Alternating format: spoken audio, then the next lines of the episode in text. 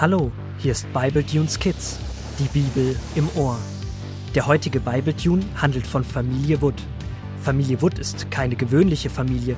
Sie sind Holzwürmer und leben unerkannt in einem alten Bücherregal bei der Menschenfamilie Stamm. Die Holzwurmgeschwister Paul und Rubina erleben eine Menge spannender Abenteuer. Gut, dass sie ihren Großvater haben, der ihnen jederzeit mit Rat und Tat zur Seite steht.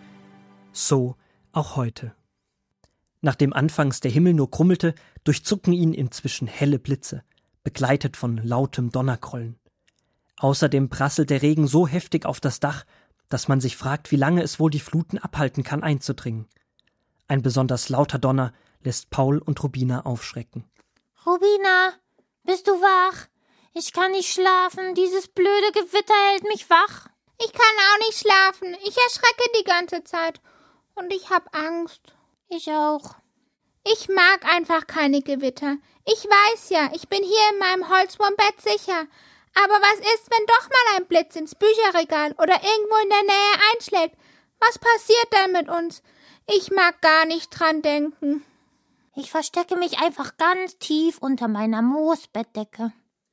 Beim nächsten hellen Aufblitzen, welches dicht gefolgt ist von einem lauten Donner, hört man aus dem Holzwurmkinderzimmer einen kleinen Aufschrei und das leise Rascheln der Moosbettdecken.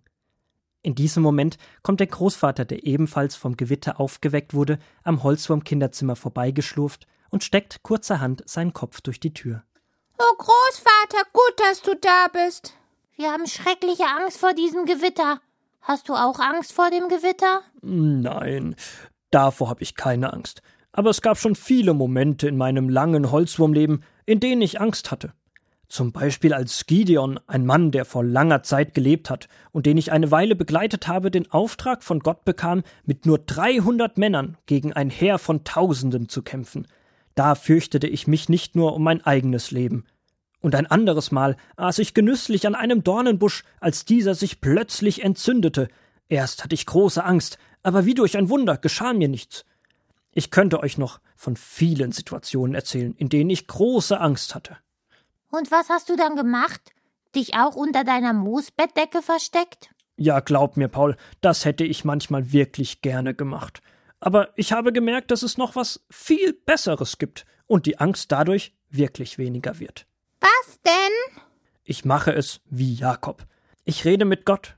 Ich bete und sage Gott alles, was mir gerade auf dem Herzen liegt.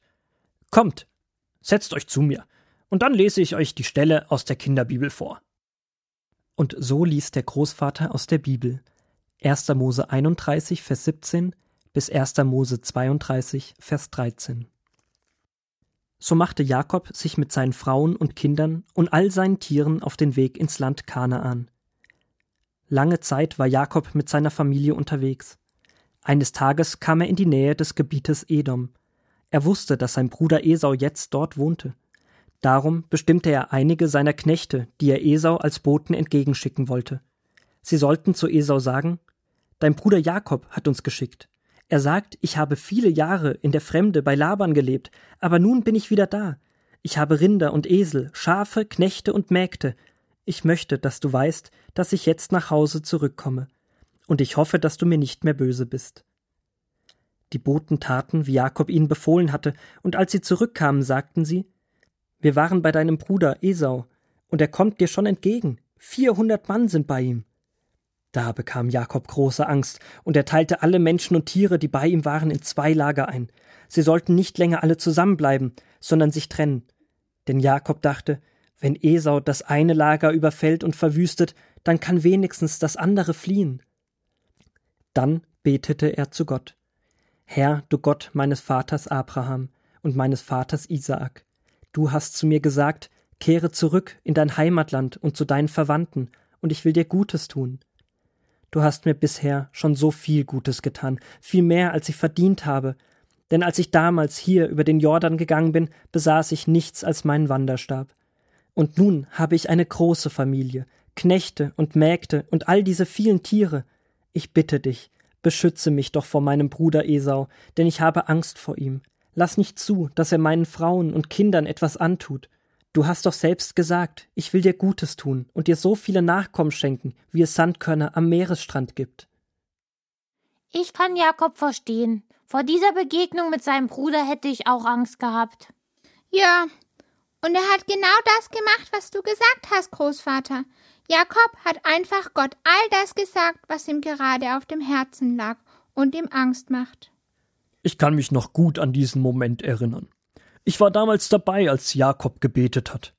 Nach dem Gebet war er irgendwie ganz ruhig. Ich habe richtig gemerkt, wie Gott ihm seine Sorgen abgenommen hat und wie gut es ihm getan hat, das alles Gott zu sagen. Seither mache ich das auch so. Ich rede mit Gott über alles, was mir wichtig ist, mich freut oder mir Angst macht. Und ich erlebe ganz oft, dass er mir dann hilft, mir zeigt, was ich als nächstes tun, wie ich mich verhalten soll oder mir einfach seine Ruhe und seinen Frieden schenkt. Das ist toll. Das will ich auch erleben, dass Gott mir Ruhe und Frieden schenkt. Wie geht das denn genau, zu Gott beten? Und kann ich einfach so mit ihm reden oder muss ich was beachten? Ja, Paul, ihr könnt einfach so mit ihm reden, wie ihr mit mir redet. Gott ist immer da, und ihr braucht keine besondere Anredeformel, um mit Gott zu sprechen. Ihr könnt so mit Gott reden, wie mit einem Freund, dessen Meinung euch wichtig ist und den ihr gerne habt. Einem Freund, der euch gerne zuhört und euch helfen will. Aber ist das nicht komisch, mit jemandem zu reden, der gar nicht sichtbar ist? Gott ist da. Wir können ihn nur mit unseren Augen nicht sehen, aber mit unserem Herzen. Und es ist ganz egal, ob wir leise oder laut beten, er versteht uns. Komm, Paul, das probieren wir direkt aus. Wir erzählen Gott, wie es uns bei diesem blöden Gewitter geht und was uns Angst macht. Aber vergesst nicht das Zuhören. Wenn man mit einem Freund spricht, sollte man auch hören, was er zu sagen hat. Nachdem Paul und Rubina ein kurzes Gebet gesprochen haben, kehrt schnell Ruhe in das Holzwurmkinderzimmer und in die Herzen der beiden Holzwurmkinder ein.